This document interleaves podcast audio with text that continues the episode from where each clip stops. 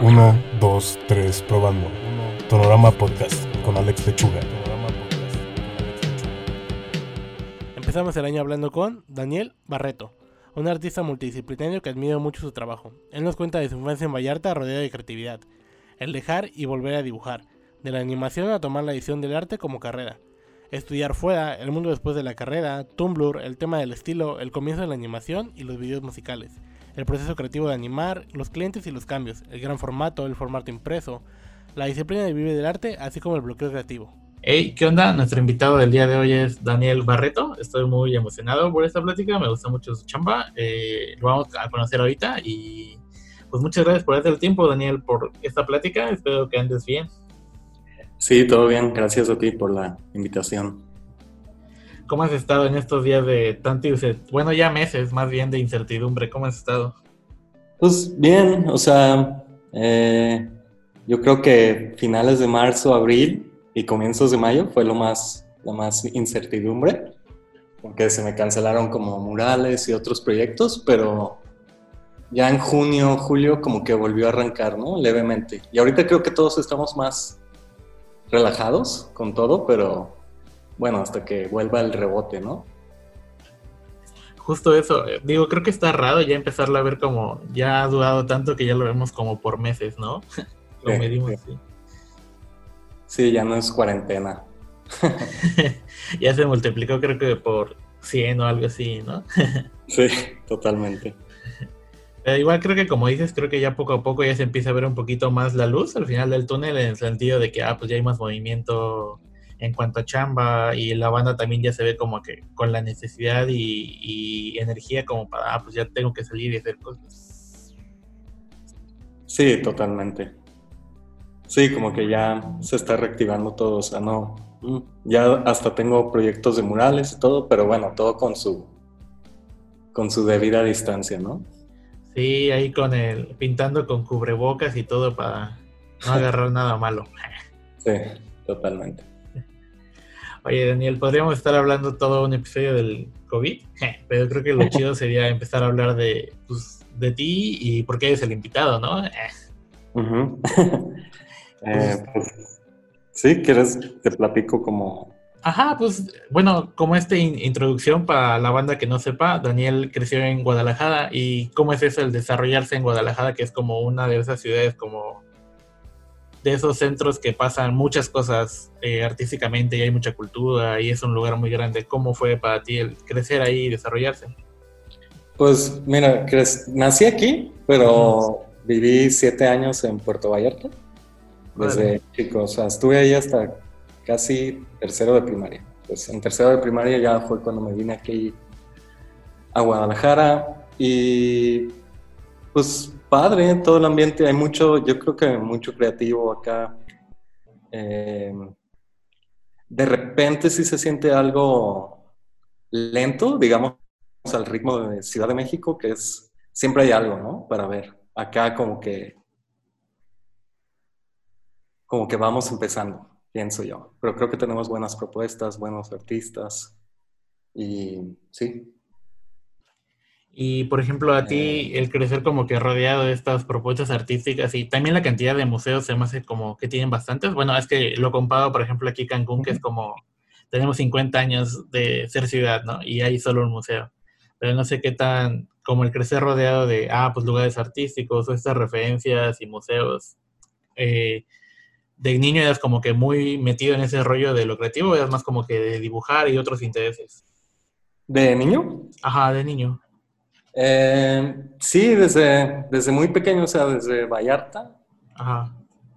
Mi, mi mamá estudió diseño gráfico, entonces como que tenía, y también mi abuelo era muy bueno pintando acuarela y figura humana. Entonces como que tuve un periodo de, pues de siempre estar rodeado un poco de arte y practicar con, con, los dos o visitar a mi mamá en clases de pintura. Y, y sí, hasta, no sé, participar en concursos de dibujo desde niño. Eh, y los museos aquí, pues sí, también ha, ha sido como gran inspiración. Y, Y en algún punto terminé hasta yendo al mismo, al Cabañas, al Instituto Cabañas, allá en el centro. Eh, tomé clase de pintura y de dibujo anatómico.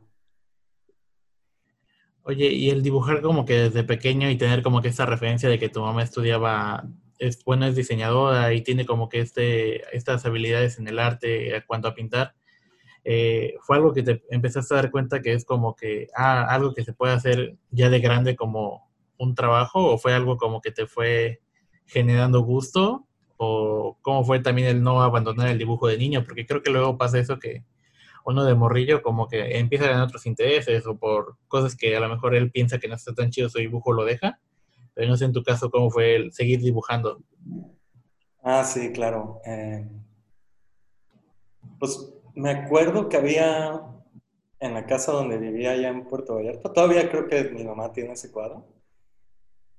Eh, y siempre estaba como en unas escaleras y siempre que subía veía ese cuadro, era un artista pues ya muerto, ¿no? Creo que es español.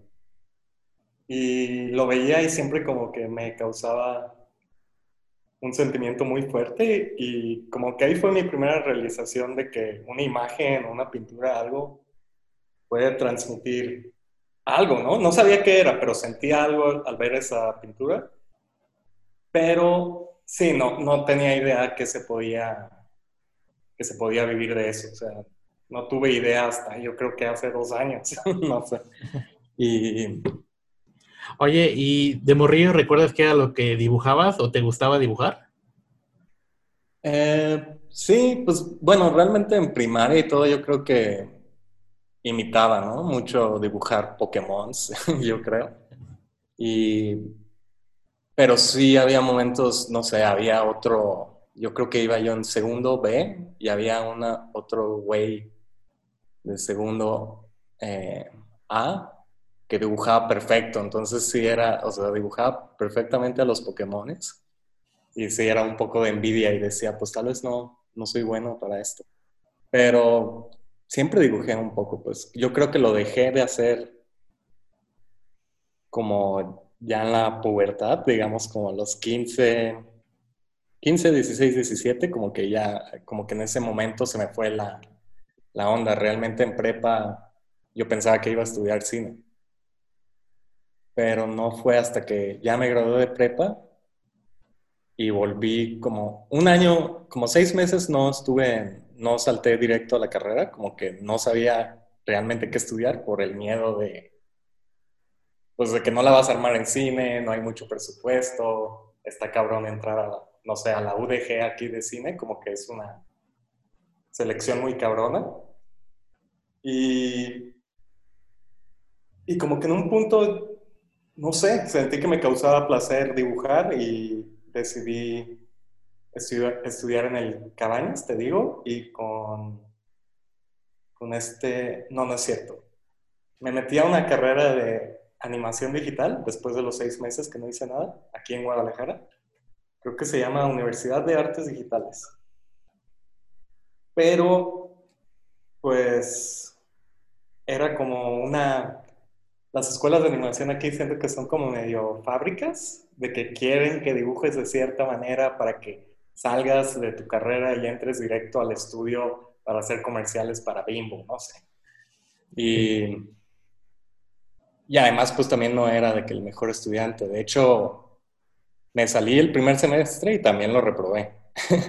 y entonces, ahí fue cuando decidí ya de que ok, pues no me late ese mundo como más de que técnico o que terminaría en un estudio de animación, en un cubículo, trabajando para proyectos para otras personas, ¿no? Y me metí con este José Force, no sé si lo conoces, un, un artista cubano, pero vive aquí en Guadalajara. Y tenía una banda, Cuca. Ah, sí, órale. Sí, sí el de señorita cara de pizza. Sí, bueno, ya me habían contado ese dato, pero son como que esos datos que luego se te olvidan. Pero no manches, qué chido y qué loco. sí, qué loco. Y su estudio quedaba como a unas 10 cuadras de casa de mis papás. Entonces empecé a ir ahí y ahí fue cuando me di cuenta de que, wow, este sí es como un mundo mucho más pues como de un artista profesional o más o menos que la está armando, porque él, es muy bueno eh, artista hiperrealista y también tiene unos trabajos abstractos, pero como la vibra de el estudio, eh, no sé, dibujar figura humana y todo eso, pues sí, como está rodeado de, de ese como era una bodega gigante y como ver ahí todas las piezas puestas y como, no sé, como que ahí me empapé y dije, igual esto sí es una, o sea, una carrera posible, ¿no? Em, Oye, Daniel, ¿y cómo fue como que este limbo de esos seis meses? ¿Qué fue lo que te dio ese empujoncito de decir, ah, pues quiero estudiar animación, no quiero estudiar arte? Como que no, porque dijiste que lo abandonaste un ratito, ¿no? Pero ¿cuál fue ese empujoncito que te dijo, ah, pues realmente esto quiero hacer o es algo a lo que quiero apostar, ¿no? Porque también creo que ese salto de prepa a universidad es como de una decisión muy grande y pues no sé a ti cómo fue ese proceso también. Pues realmente, realmente pues es como apostarle a, a nada, ¿no? Porque no, no sabía si iba a funcionar, o sea, era un volado. Y pues en general, bueno, no sé, en otras ciudades donde el arte sí es mucho más... Eh, hay mucha más e, educación de que el arte es una posible carrera, ¿no? En Guadalajara como que sí hay mucho, pues había miedo de todo, o sea, me acuerdo que inclusivemente cuando le conté a, a mis amigos y, y a los, sí, pues a mis amigos de que iba a estudiar arte, como que sí había este miedo de que, oye, ¿cómo vas a vivir? ¿Qué vas a hacer de tu carrera? Inclusivemente a unos, los papás de un amigo, fue súper raro porque nos sentaron a, a, mí y a otro amigo y nos empezaron a dar todo un speech de que, que qué íbamos a hacer con nuestras vidas, que por qué íbamos a estudiar. Creo que mi amigo iba a estudiar diseño gráfico, ¿no? Que eso no dejaba nada. O sea, fue como un regaño de parte de otros papás, muy extraño. Y pues los dos estábamos bien morros y pues nos asustamos, pues como que te... La gente te asusta, pues quiere, no sé, eh, en esas áreas, ¿no? El arte y demás. Y yo creo que lo que me empujó, pues, era que, que era lo, que, lo único que me veía haciendo, pues. No había nada más que quisiera hacer. Y si no funcionaba, pues ya más adelante vería qué iba a hacer, ¿no? Oye, pero en cuanto a tus papás, bueno, por ejemplo, me comentabas que tu mamá ya había estudiado diseño gráfico y que va como que con la mano del arte de, ay, pues cuando la gente ah, externa le escuches como, ay, sí, ganas dinero de eso. ¿Sí recibiste como que mucho apoyo en tu casa? Sí, yo creo que, pues como un apoyo normal, o sea, tampoco era de que estaban súper emocionados que estudiara arte, ¿no? Pero fue como, ok, pues hazlo, a ver qué pasa, ¿no? Oye, y ya en esta etapa con el, con tu maestro que nos estabas comentando, esto de, ¿qué fue lo que descubriste? Ah, bueno, me estabas descubriendo que es como que estaba un poquito más de libertad, pero ¿qué más fue como que el estudiarlo, eh, el arte como que de una forma diferente, por así decirlo? Em, ¿Dices con este José Pons? Sí. Pues... Em, pues solo me, agradó demasiado el ambiente, como que era una alternativa de vida que no había visto, a diferencia de otros puestos de trabajo. Y pues, no sé, algo me atrajo de, de ese ambiente, como que sentí una... Pues es una libertad muy chida la de poder nomás expresarte haciendo lo que quieras, bueno, también obviamente chambeando, pero yo, creo que fue básicamente eso, como me dio, como que me abrió un poquito la puerta la posibilidad de que sí, sí era posible, sí era posible también aquí en Guadalajara y sí era posible pues en cualquier parte del mundo. Pero lo más importante, yo creo, porque también entrevisté como a, a eh, cuando estaba en la carrera de animación como algunos artistas, a, de aquí de Guadalajara y pues el único consejo que me daban era, dibuja todos los días, dibuja siempre. Y lo tomé muy literal, o sea, dibujaba unos cuatro dibujos por día, siempre estaba aplicándome y, y yo creo que eventualmente cuando empecé a ver una evolución de mi trabajo y que, y que sí había una reacción de las personas, eh, ahí fue cuando decidí de que, pues yo creo que este es el camino, yo creo que voy por buen camino y, y si sigo así de aplicado, eh, pues mejores cosas van a llegar, ¿no? Oye, ¿y cómo fue este camino que te empezó a encaminar más hacia un poquito como que la ilustración? Y me imagino que siempre estaba como que tu interés eh, también hacia esa parte.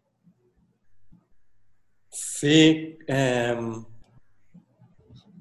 pues a ver, déjame cuento un poquito más después qué pasó, porque me salí de la carrera de, de animación cuando pues no me latió y también reprobé, pero creo que fue lo, lo, mejor para ver qué onda. Y por alguna razón eh, vi a un tío que no veía hace como unos nueve años, que él vivía en el extranjero, allá en Boston y yo no sabía nada de su vida, sabía que estaba más o menos involucrado con el arte, pero me dijo que era el director de, de arte público de una escuela pública allá en, en, Boston. Y me dijo que estaría padre, pues que, que aplicara allá. Entonces como que empezó ese interés, pero también tenía pues muchísimo miedo nomás de irme solo a vivir a otro lugar donde no conozco a nadie, ¿no? Y creo que me fui un tiempo a, Houston con mi hermano, que mi hermano había decidido irse allá, ahí como en un suburbio lejísimos de la ciudad, como unas una hora y media o dos de Houston Centro. Eh, y ahí entré un semestre a un community college como para empezar a como meterme al sistema de educación allá y mientras esperaba la respuesta de mi aplicación hacia esa escuela de allá de Boston, ¿no? Em, después, pues terminé ahí el semestre, tomé básicamente puras clases de tronco común, pero Texas es muy raro, no, realmente no hice ningún amigo, o sea, fueron seis meses de mucha soledad, pero eso también me aplicó pues a generar mucho trabajo. Y en ese tiempo casi no dibujaba, era más como que me latía la fotografía experimental. Igual sí, a veces la intervenía con dibujo. Y bueno, y sí generé un poco de portafolio y eh, con eso apliqué allá a Boston. Después sí me aceptaron y me mudé allá. No sé, voy, voy a hacer una pausa porque no sé si eso responde a tu pregunta. No, está chido. Está chido conocer como que todo el camino que, llevaste, ¿sabes? Sí, sí. bueno, pues ya me fui a Boston eh, y empecé. Tomé creo que un año, no, tal vez un semestre, no, un año. Un año en esa escuela, pero pues yo, vivía muy lejos, como una, como a una hora de la escuela o una hora y media y por alguna razón hubo una confusión en los papeleos que algo que había firmado que nunca me avisaron, que no me pude registrar el siguiente semestre a clases porque me decían que tenía una deuda de 5 mil dólares y yo de que, ¿qué? ¿Cómo? ¿Dónde están esas letras pequeñas? sí, sí, sí, y de que, pues es que nos debes porque, porque viviste en nuestra residencia. Y yo les dije de que, mm, pues no vivía en su residencia. Y me dijeron, pues firmaste algo de que ibas a vivir y como nadie ocupó tu espacio, ah, pues ahí en las letras chiquitas de que te cobramos todo, ¿no?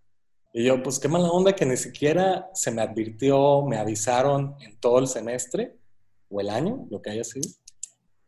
Y bueno, total, hice una carta eh, como pidiendo un pues explicando toda mi situación, ¿no? Y al final de todo, pues me hicieron un descuento de esa deuda del 70%, pero de todos modos tuve que pagar el resto. y como que me quedé muy, pues, enojado con esa escuela. Y justo había un parque enfrente de esa escuela y otra escuela, pero era privada. Y me daba más miedo como, ay, si entro a una escuela privada, eh, pues va a ser carísima, ¿no? Pero ah, fui, hablé con un, con un consejero, ya tenía un portafolio un poco más fuerte y después me aceptaron y me dieron una beca como del, del 60%, que es bastante, pero aún así, todavía hasta la fecha sigo pagando parte de la educación allá, ¿no? Pero ahí fue donde terminé, que se llama la Escuela del Museo de Boston, y la verdad me la pasé muy bien porque había mucho estudiante extranjero, había otro mexicano, éramos los, los únicos dos mexicanos en toda la escuela, pero al menos era totalmente otra situación a la otra escuela, porque la otra escuela realmente eran casi puros locales, y no por criticar, pero es muy difícil conectar con los americanos americanos, ¿no? Y al menos en la otra escuela eran como gente de, de todos lados, de China, de Japón, de Turquía, pues sí, de diferentes lados y como que sí había una mejor comunicación con ese tipo de personas. Oye, Daniel, y al estar rodeado de tanta multiculturalidad, ¿cómo fue eso permeando en tu trabajo o cambiándolo o tu perspectiva que tenías de las cosas? Y al mismo tiempo estar aprendiendo con ellos pues cosas nuevas, ¿no? Pues yo, yo creo que al principio, pues también pues esa escuela de arte, ¿no? Al principio yo iba como de Guadalajara, bueno, de Texas, que realmente no socialicé. Y y creo que sí, al principio fue un shock cultural, más yendo a las fiestas de los niños de arte, ¿no? Como que sí es otro ambiente totalmente, mucha locura que tuve que procesar allá, pero, pero creo que pues me sirvió aprender un poquito de la cultura de cada quien, ¿no? Creo que mis, mejores amigas eran más como de Turquía y otros amigos de China. Y y de Perú también. Em, pues no sé realmente que algo debió de haber informado en mi trabajo, pero no, no, no, sabría decirte exactamente qué. Pues. ¿Y, ¿Y cómo fue ese salto ya entre, ah, pues muchas gracias carrera, muchas gracias universidad, eh, pero ya, ya me toca enfrentar la realidad que tanto me advirtieron los papás de mi amigo, el trabajar y cómo fueron esos primeros saltos a la vida laboral? pues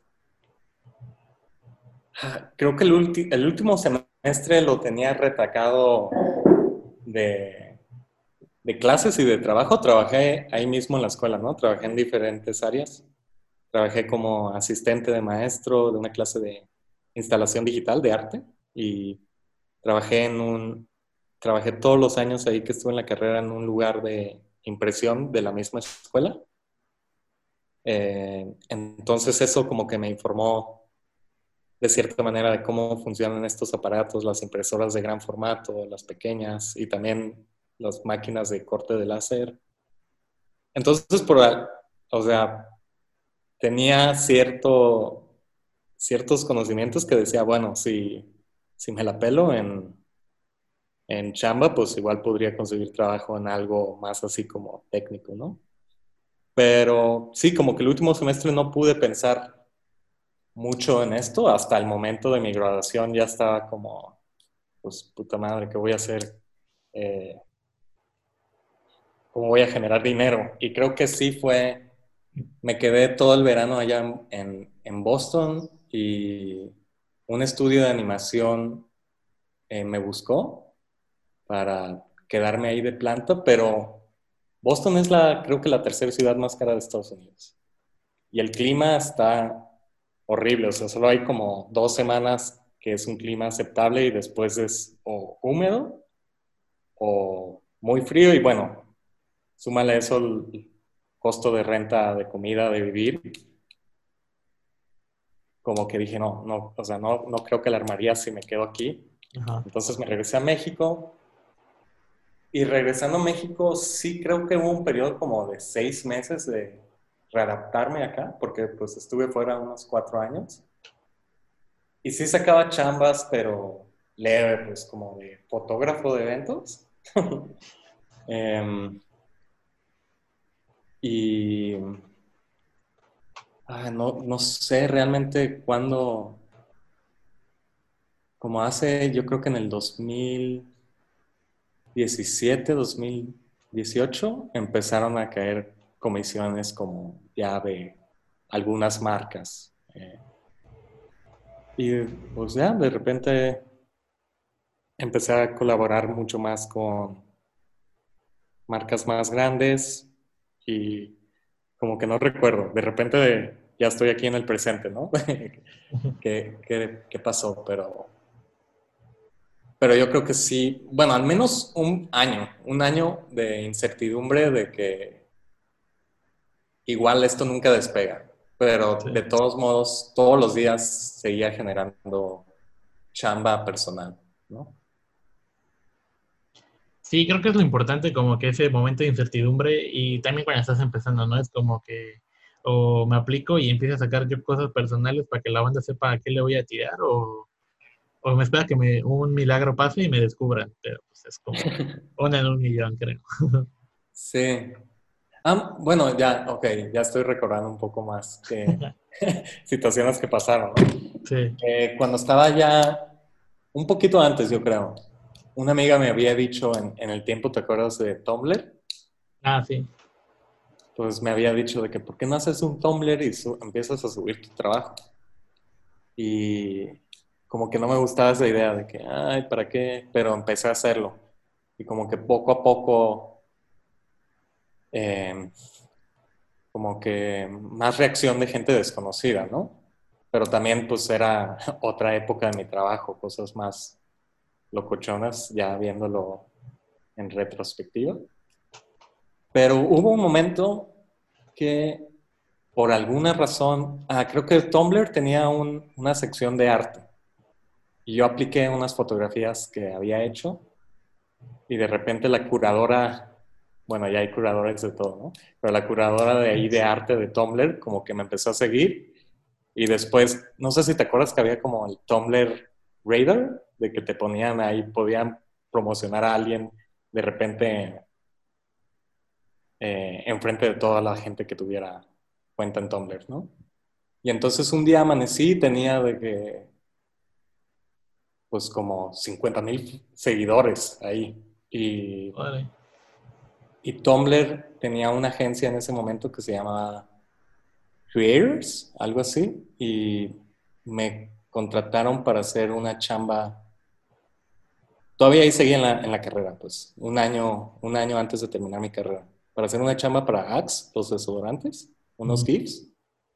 Y creo que ahí fue como mi primera experiencia de chamba como fuerte y no sabía lo que hacía, pues sí, sí salieron algunas cosas, pero ahorita viéndolo, pues no creo que sea lo mejor que he hecho, pero de cierta manera como que eso me aseguró poquito de que, ah, estas cosas pueden suceder, o sea, puede, puede pasar algo bueno. También hubo otro momento, creo que clave, justo también el último año de la escuela, que hubo un concurso en todo, en todo Estados Unidos de las escuelas de arte de de LG, la marca, eh, para producir algo, un video, animación o fotografía para, para un evento que iba a haber en Nueva York, de que iban a mostrar tu trabajo en la chamba y te iban a invitar, te daban un premio y además había todavía un premio mayor para de estos ocho seleccionados, eh, pues ganaba otro, otro precio, otro premio, perdón. Y, y ahí quedé como finalista. Entonces fui, fui con un amigo allá a Nueva York a la, a la cena. Estuvo padre porque conocí ahí a este, ¿cómo se llama? El de How I Met Your Mother, el güero. ¿Ted Mosby o el otro? El otro, el que dice que muy galán. Ah, ya, Barney. Sí, Barney. Barney. Sí. estuve hablando con él un ratito. Órale. Y también está ahí Kevin Spacey. Ya sé que ya no está de moda después de todo lo que pasó. Cuando dices su nombre suena un beep.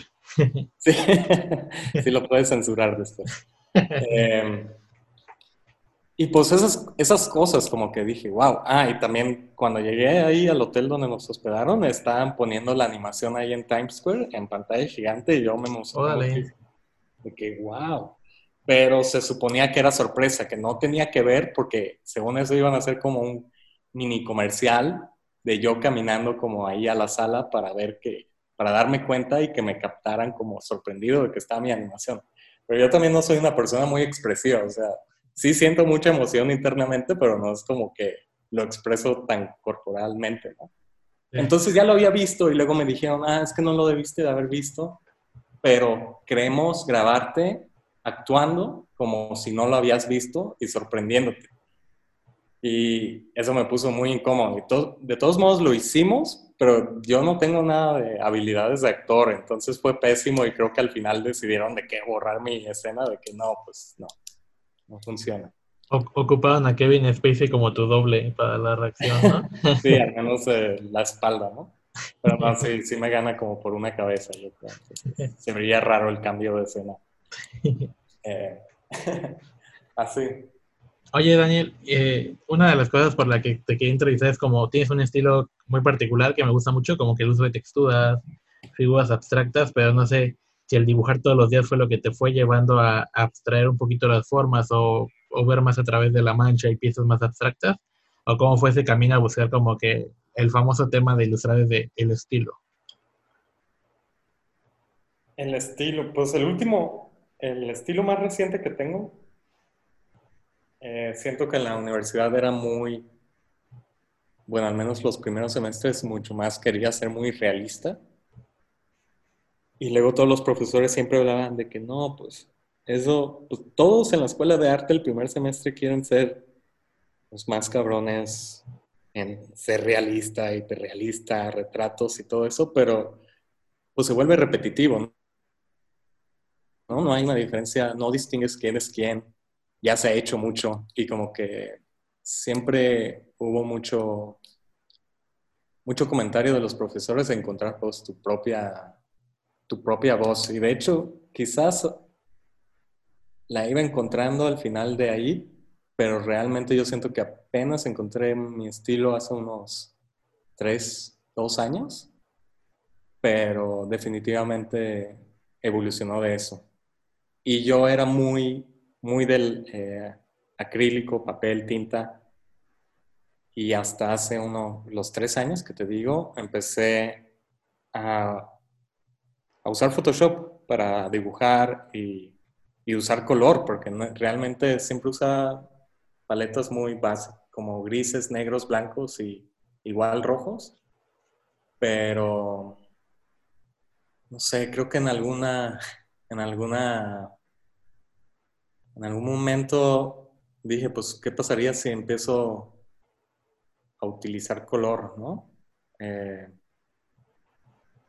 y ahí fue cuando como que me di cuenta de esta otra, otra gama que podría salir de eso. Y las texturas y todo eso yo creo que experimentando con Photoshop. O sea, Photoshop sí es un software que desde prepa como que lo empecé a aprender autodidacta y veía tutoriales en YouTube. Estaba también como, creo que hay una página que se llama Creative eh, Cow, y había como concursos, o sea, realmente no ganabas nada, pero como cada fin de semana había un concurso de intentar generar esta imagen a través de efectos de Photoshop. Entonces eso como que me ayudó mucho a saber dónde están todas, todas las herramientas de Photoshop. Pues, y, y ahora creo que al saber todas esas, pues me ha dado diferentes maneras de crear texturas que parecen como,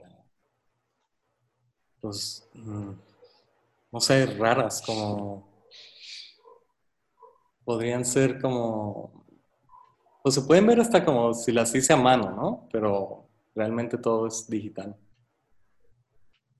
Oye, Daniel, y por ejemplo, este motivo de el no mostrar rostros y comunicar a través del cuerpo ¿Viene también como que de esta exploración que estabas haciendo o fue algo como que se fue dando poco a poco? Mm. Yo creo que sí se fue dando poco a poco. O sea, si pongo un rasgo, igual es una boca o algo leve, pero te refieres como más a lo que tiene como estos rostros como con líneas y, y así. como que estos, pues el típico rostro que son los dos puntitos y la boca, ¿no? Que es como lo más mínimo que puede representar un rostro. Sí, yo creo que, yo creo que eso y también como que siempre me ha frustrado un poco mm, los rostros como que meterte mucho detalle ahí en el rostro igual, pues puedes arruinar el dibujo, ¿no? Y, bueno, igual también debe ser un, algo mío propio, porque también, mm, no sé, me gusta más que se vea sencillo, limpio. Igual cuando siento que meto muchas cosas, creo que se puede saturar o así.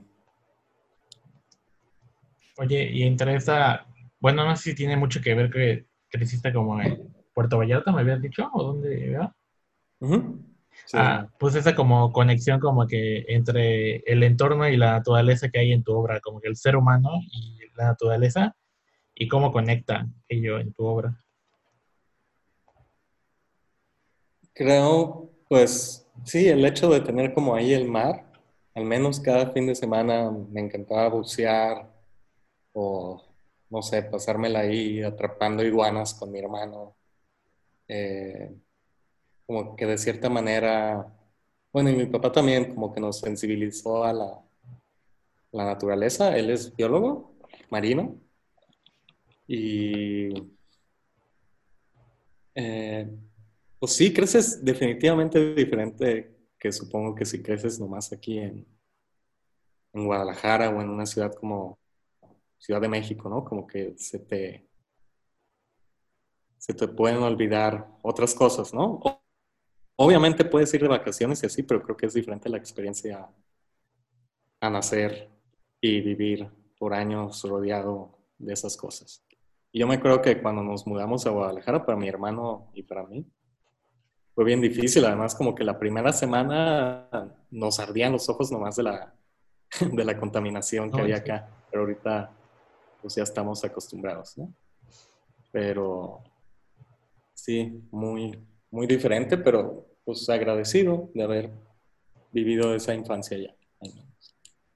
Y bueno, siempre has tenido como que este, este proceso de, bueno, ya estabas estudiando como que arte, ilustración, y luego viene como que la animación y cómo fue el empezar a entrar como que estos proyectos audiovisuales, cómo, cómo los cómo los planteas y cómo fue ese salto de empezar a hacer videos musicales para bandas. Em, allá, pues allá en mi escuela era muy libre, podías, digamos, antes en la pública tenías que elegir tu área desde el primer semestre. Y eso también es mucha presión, porque yo, no, yo no sé qué, yo no sabía si quería ser ilustrador, si quería ser diseñador eh, industrial o diseñador de fashion. Y la otra escuela lo bueno era que te dejaban armar tu semestre como tú quisieras. Entonces siempre metía una clase de animación que tenía varios niveles y lo demás pues podía tomar lo que quisiera, ¿no?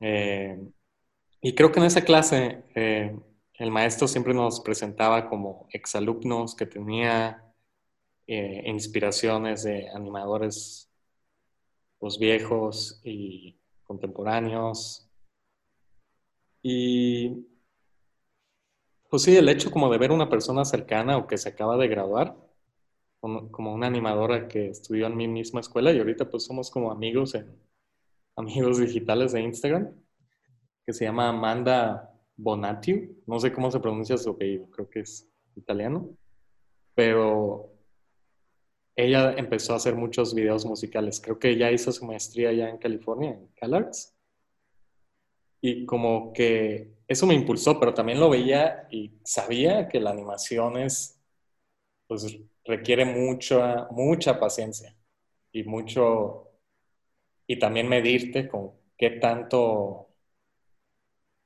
qué tanto le vas a meter en un día, ¿no? Porque también es muy, si te clavas, te puede vomitar la animación, así que ya, o sea, igual ya no quieres continuar porque dices, qué horrible, es muy frustrante a veces.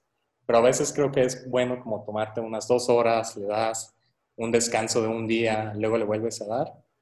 Y con eso lo de LG fue la primera animación que, que hice más o menos porque realmente eran puros loops. Hice puros loops y luego los mezclé ahí en After Effects de alguna manera. Y como que eso me abrió la puerta de que sí se puede, sí se puede y de hecho se puede. Al principio es muy frustrante, pero cada nuevo proyecto de animación se vuelve más fácil hasta clavarte más, aunque sean 24 cuadros por segundo. Antes era muy huevón y era de 10 cuadros por segundo, pero definitivamente cambia la calidad de la, de la animación mientras más cuadros metas y, y tu paciencia se va, se va estirando, pues te vuelves mucho más paciente, creo, y más en control de tus tiempos. Sí, ¿no? Como que la animación es como el pensar en, ah, todo esto es por el bien del resultado final. Estos 24 cuadros es por el bien final. Ajá, sí. Y yo me la paso, bueno, de que trabajo unos 40 cuadros y luego me desespero y ya le doy play de que a ver y digo, wow. Y como que eso mismo de, de trabajar un ratito, luego play, como que aunque veas nomás un segundo hecho, dices, ah, ah ok, está funcionando algo aquí, ¿no? Y intento no hacerlo tanto, intento de que durar al menos, no sé, 100 cuadros sin ver nada, porque también como que luego te quedas ahí atrapado en el loop, nomás viendo el loop de un segundo dando vueltas, ¿no? Ah, o ya dices, bueno, hasta aquí llegué, ¿no? Em, que también sirve, ¿no? También los GIFs creo que ha sido un nuevo formato que, pues, hasta para chamba, para marcas y todo, se ha vuelto eh, algo chido que, que te puede generar. Y pues con los músicos, con los músicos, cuando estaba estudiando también eh, conocí a unos eh, músicos que estaban ahí en un conservatorio, eran amigos de mi roommate. Y pues me pidieron que les hiciera una animación así, pues de gratis. Y dije, pues sí, es una, una buena práctica. Y pues realmente fue más como un collage raro animado. Y creo que ahí fue mi primer video que dije, ah, ok, esto se puede hacer. Después les volví a hacer otro, que sí me pagaron una cantidad mínima, pero al menos puede que, ok, ya. Y, luego como que se paró un, un rato todo eso y aún así trabajé en mis propias animaciones y en un punto me buscó los de Technicolor Fabrics. Y con ellos ya fue como, ok, pues quieren hacer un video musical y que sabía que igual iba a tener mucho más exposición, pero también nunca había hecho un proyecto así tan, tan grande porque aquí sí iba a ser animación, animación, bueno, digital, pero pues ayuda mucho animar y luego componer en After Effects, ¿no? Porque te deja hacer loops o te deja mover tus personajes eh, por la pantalla, multiplicar, mm, no sé, hacer cosas que, que se traguen más el tiempo de duración de la pantalla, pero también fue mucha práctica de, de aprender a poner la imagen a, ritmo con, con, la música. Pues. Oye, Daniel, bueno, me gusta mucho como que ese el video de Technicolor Fabrics, el de Porter, el de Porter me gusta un buen, o sea, es como que cuando lo vi fue como, ah, no va. Y de ahí fue, creo que de ahí topé tu chamba y fue como, ah, quiero ver más, más. Esto de, y también el de Y la Bamba son como que de los que vi dije, ah, está bien chido porque es como que este toque como que hecho a mano. No sé si tu proceso sí pasa por el hacerlo un poquito a mano o es como que todo en digital. Y también cómo es tu proceso creativo al hacer animación. Si es como el dejarte fluir o... No, todo. Antes de eso, el que le dije a mis amigos, ¿Perdón? No, ¿cómo es todo? ¿Qué fue último que dijiste? Ah, de cómo es tu proceso creativo, si es como que Ah, es mucho bien, dejarte bien. fluir o por etapas. Pues justo con los del conservatorio de allá, mis amigos, eh, fue el primer eh, video que hice así. Lo hice con una, también una amiga de aquí que se llama Paula Palomar, eh, que pues me ayudó como con pues, diseño, tomas y, y sí es todo a mano. O sea, lo que hacemos es grabar como las escenas ah, con el celular, de hecho, lo que sea, y luego paso a Photoshop todo el video y hay una opción para exportar los videos en, en cuadros. Entonces te exporta todo el video en imágenes, ta, ta, ta, ta, y después ya pues lo imprimes, le pones de que tienes todos los cuadros del video en blanco y negro, los imprimimos en una impresora láser y pues básicamente rellenar con acrílicos de, de Miniso, creo, de esos plumones. Y, y hasta aluminio. Agarrábamos diferentes materiales, pues, pero sí es una, eso sí es una friega, pues son horas, horas de dibujar cuadrito por cuadrito. Y creo que el de Porter creo que ha de ser 15 cuadros por segundo. Vale. Eh,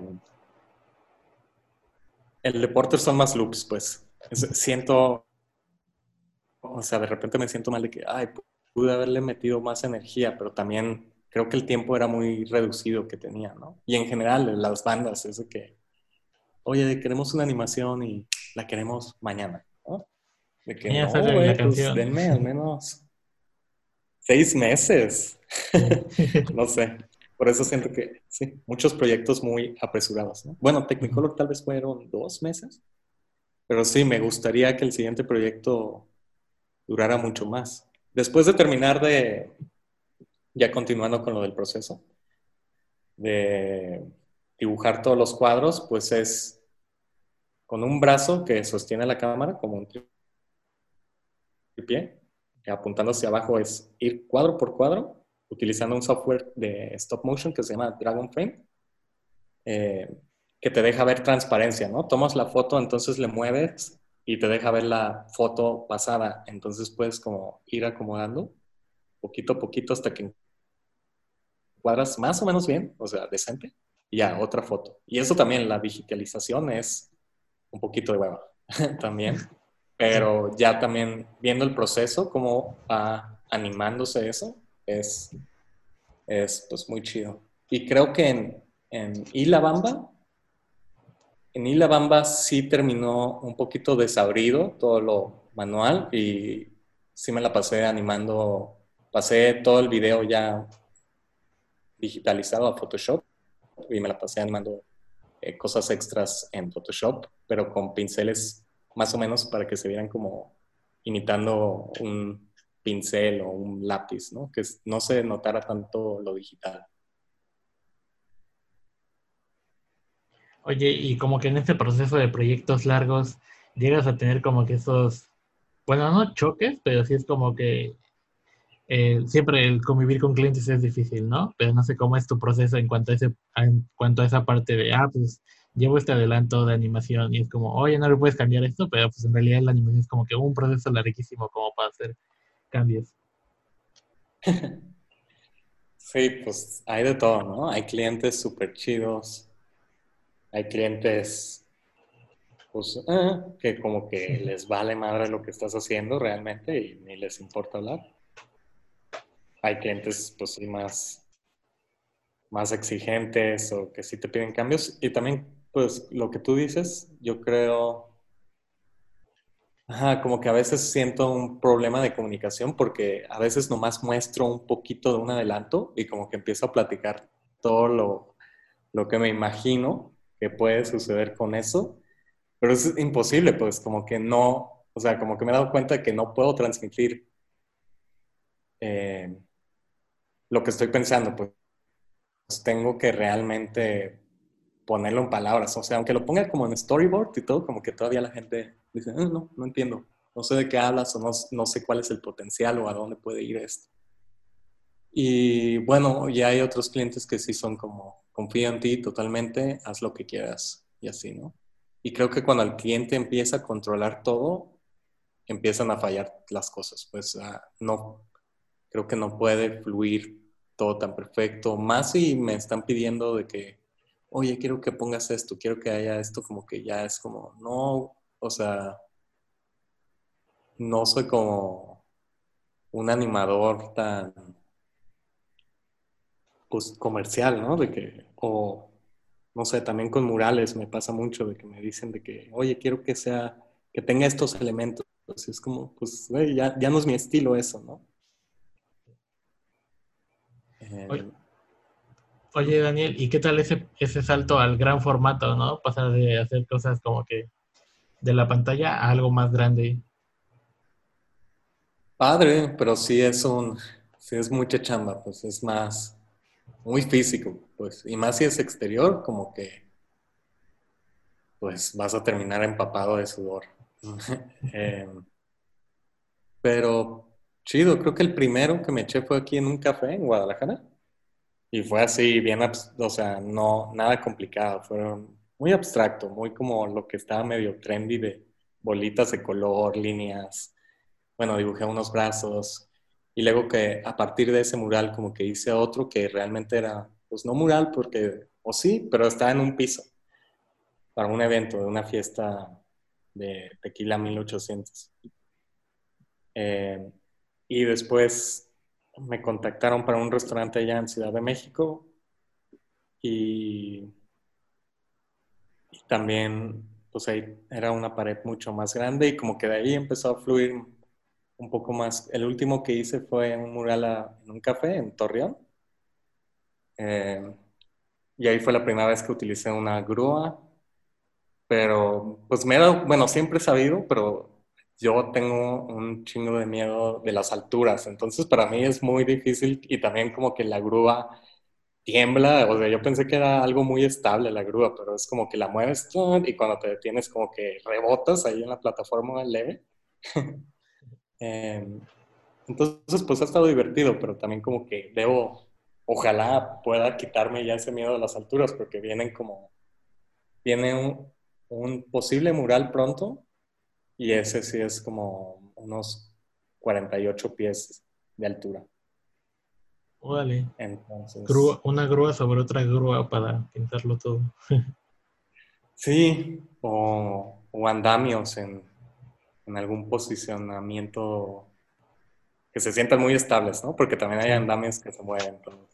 bueno, y el arnés y todas esas cosas, ¿no? Oye, Daniel, y explorando como que, ah, pues el gran formato, la animación, la ilustración, eh, uno de los proyectos que me llamaron mucho la atención es el desarrollo de es, este como que trabajo editorial que tienes, que es impreso. Y pues no sé cómo viste la importancia de sacar tu chamba de la pantalla eh, está muy bonito, yo tengo una copia y me gusta mucho ojearlo, pero ¿cómo fue para ti ese proceso de, ah, pues vamos a sacar este, este pequeño archivo editorial? Realmente fue mucho la idea de este Andrés, de Mix Media. Y pues una vez que estaba él aquí en Guadalajara, nos subimos por un café y como que hablamos del proyecto y sonaba interesante y sí, sabía como que yo había visto su, el libro que le había producido a, a Cristian su novia, el de los amuletos y, hechizos, creo que se llama. ¿Sí sabes cuál digo? No, ese no lo topo. Mm, está bonito, está muy bonito hecho. Y como que. Como que, me imaginaba que iba a terminar así como un super libro, pero también, pues siendo realistas, creo que era, creo que habían como tres meses o un poquito más para producirlo. Y pues fue mucho comunicación WhatsApp y mandar como avances y luego como realmente cómo hacer esto de capturar, pues que, pues un, no, sé, lo de las 24 horas en un día, como qué pasa y, y de cierta manera como que quería hacerlo medio surrealista, así como pues situaciones raras, extrañas que que igual sí te puedes identificar, pero no tiene nada que ver con, con, lo real, un poco, más apresurado, pero, pero el resultado me, me gustó bastante, pues. Eh, la portada creo que sí tiene una capa de serigrafía de las, de las hojas que se ven en blanco. Y lo demás creo que se produció, se produjo en, en una impresora normal, pues. Y Andrés se encargó, bueno, no sé quién se encargó de la, de pues, que quedara todo el producto. Ya. Listo.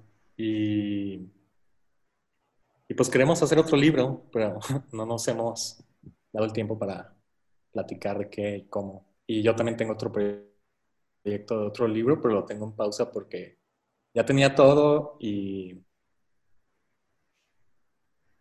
pues me arrepentí, como que digo, no, no quiero que sea así. Entonces ha sido medio confuso y también con tanto otras cosas que hacer, pues no le, no le he dedicado a eso. Esperemos si salga el segundo. Sí me gustó mucho ese primera, primer libro. Me gusta como que ojearlo y la fluidez que tiene en cuanto a los gráficos. Está chido, sí se lo recomiendo que si se lo pueden comprar, cómprenselo. Desconozco si hay copias todavía, pero dense. Creo que sí hay copias. Sí. A ver cómo. No, tal vez sí hay pocas, ¿eh? Creo que como 10. Oye, Daniel, y entre proyectos, diferentes eh, disciplinas y diferentes formatos, ¿cómo ha sido para ti este camino de la disciplina de vivir del arte y pues este proceso y desarrollo, cómo lo has llevado? Em, pues creo que como casi todos los artistas al comienzo, em, pues sentía eso de que, ay, no quiero hacer nada comercial porque si no vendo mi alma a los hombres de negocio y todo esto, ¿no? Pero, pero creo que en algún punto pues me volví más realista de que... Y está bien, hay muchos artistas que hacen cosas comerciales y igual no publican o hablan de eso tanto y de esa manera financian sus propios proyectos creativos, ¿no? Eh, pero sí, en un punto pues ya dije, pues esto me está ayudando, me está financiando la vida y, y pues realmente aprendizajes, pues como intentar ser profesional, ¿no? Que de repente para mí es medio difícil porque ajustarme a las fechas, saber cuántos proyectos a la vez puedo tomar eh, sin saturarme, sin quedarle mal a las personas, porque, o sea, estos últimos años yo creo que sí he tenido proyectos que pues que no pasan por alguna otra razón o si dejo abajo a alguien o, simplemente no fluyó y así. Y otros proyectos que sí, que funcionaron. Pero pues ha estado padre, pues siempre ha evolucionado un poco más. Lo último, lo último grande, bueno, como fui a hacer unos, unos murales allá a Oaxaca, un evento de, que se llama Anónimo, de una recolección de dinero a través de venta de textiles de diferentes artistas de México. Yo nomás fui como a hacer como una activación de arte y, dos murales. Y por suerte creo que ahí se encontraba en esa fiesta una persona de, de una revista que entregan a, a empresas o negocios, pero como de qué son las las tendencias, se llama creo que WGSN. Em, como que me vieron ahí y hicieron una nota de mí y por eso llegó esta marca que es como un, pues una marca como departamental, como de accesorios para la casa que se llama Create and Barrel. Y ellos me contactaron vinieron, de hecho, aquí a Guadalajara, de que el vicepresidente y otras personas. Y en ese tiempo estaba en un estudio acá en otra parte con este, con otro artista, Roca, se llama. Eh, y con ellos logré negociar como los derechos de imagen de un arte mío. Y como, y bueno, he producido otras cosas para ellos, pero se ha vuelto como un cliente pues ya más o menos de planta que tengo. Y, pues no sé, eso me da muchísima seguridad de que tengo algo que está ahí que, que ya no me hace preocuparme tanto de esto, pero antes de eso, pues sí estaba preocupado tomando cualquier proyecto. Bueno, todavía como que tomo cualquier proyecto que pueda, que me lata, su visión y todo. Y, y también con Vans, pues con Vans eh, trabajé en enero de este año y ahora viene otra nueva colaboración, campaña de 2021. Vale, qué chido. Un spoiler acá para el podcast. Sí, sí, un spoiler. Espero que ellos no escuchen esto. Esperemos si sea como un buen teaser y que no lo tomen a mal. Sí, sí, no creo. Oye, Daniel, y por ejemplo, entre tanto proyecto, ¿llegas a sentir el bloqueo, bloqueo creativo y cómo tú lo lidias con eso? Eh, sí, siempre siempre tengo el, bloqueo. Eh, como decía, de los clientes, a veces cuando un cliente está forzando demasiado algo, siento que se empieza a desplomar todo. O sea, en mi experiencia nunca ha salido nada adelante después de que empieza a suceder eso desde el comienzo, de que no, no así, así, este objeto, bla, bla. Eh, ahí me empiezo a bloquear y empiezo a hacer como cosas bien clichés porque quiero complacer al cliente y luego como que me he dado cuenta que pues no, o sea, igual realmente debería decirle al cliente de que, güey, no, no te puedo,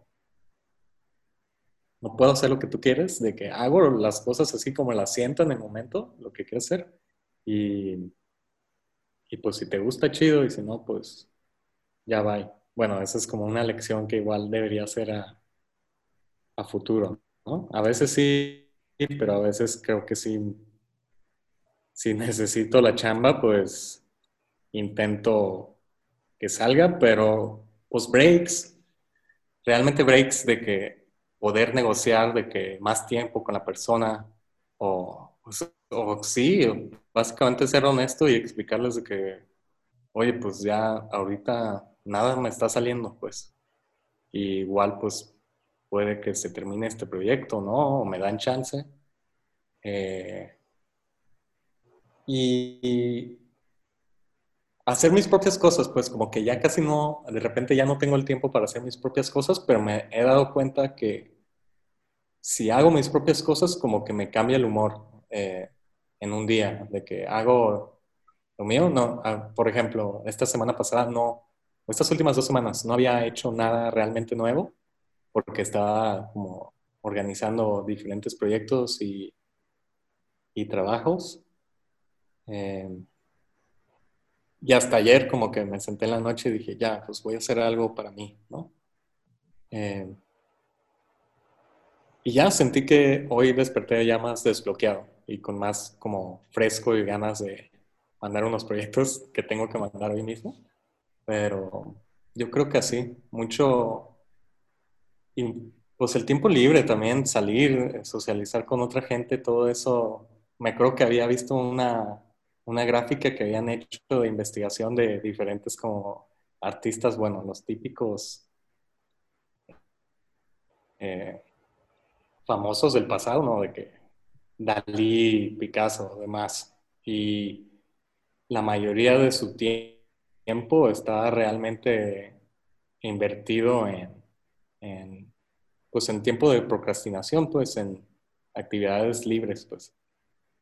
Y creo que es algo que informa o te deja fluir mejor ya en tu momento de centrarte y ponerte a, a chambear, Sí, como que es una válvula de escape o como que es otra forma de aligerar como que ah, ya mucha chamba con cosas que no tienen mucho que ver conmigo o sí tienen que ver conmigo, pero no hay nada como hacer como que la chama personal y dedicarse el tiempo como para explorar cosas que pues la chama no te lo va a permitir o como que ya traes ganas de ventilar como que con tu trabajo, ¿no? No, claro, y a veces hay días que sí se te, se, se, te juntó, ¿no? Como que también soy muy malo en esa, bueno, cada vez mejor, pero de repente tengo de que como cinco cosas que entregar en un mismo día y estoy como, güey, ¿qué hice? ¿Por qué, ¿Por qué no hice nada el sábado y el domingo, no?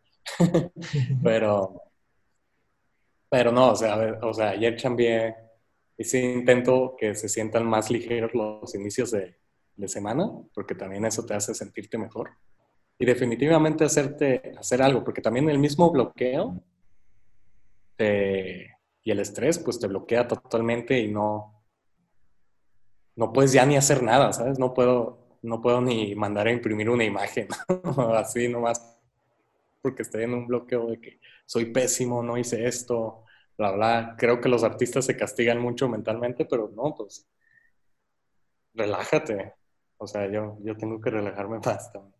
Y muchos amigos artistas que conozco digo de que, ay, güey, pues se tienen que relajar un poquito, o sea, si no hasta vas a, o sea, yo creo que sí afecta tu salud física totalmente también. Sí, pues es, creo que también es como que esa presión de estar constantemente haciendo cosas, a veces hasta uno se las pone porque ya está acostumbrado a estar produciendo todo el tiempo. Sí, el capitalismo. sí, no, no nos deja, no deja el capitalismo respirar. Oye, Daniel, y ahorita unas últimas preguntas, un poquito ya para ir cerrando esa plática, entrevista, reunión de podcast. ¿Cómo ves? Bien, bien, me parece perfecto.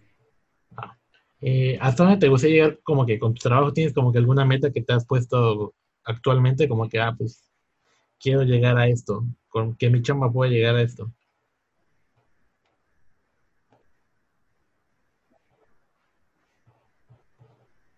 Pues una, una meta que bueno, ni he comenzado ni nada, sí eh, quiero hacer pues un largometraje de animación. Y creo que también volviendo un poco ese como deseo pasado de haber estudiado cine, como que de cierta manera como que la animación me podría dejar eh, hacer eso. ese es un proyecto que quisiera. Hay otras metas pequeñas, pero pues ya las he empezado a desarrollar un poquito y yo espero que en los siguientes meses salga un poco de esa, de esa chamba. Oye, Daniel, y en otra parte, como digamos, esta pregunta un poquito meta, esto de un día despiertas y no eres Daniel Barreto y lo primero que haces es entrar al Instagram de Daniel Barreto, ¿cómo crees que tú veías tu obra?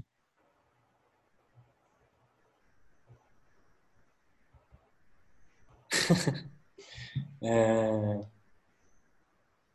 uf, no sé. Qué difícil pregunta. Mm. Pues colorido, no sé. Tal vez colorido, un poco de repente infantil, luego medio abstracto, serio. Yo creo que algo, algo así, no sé.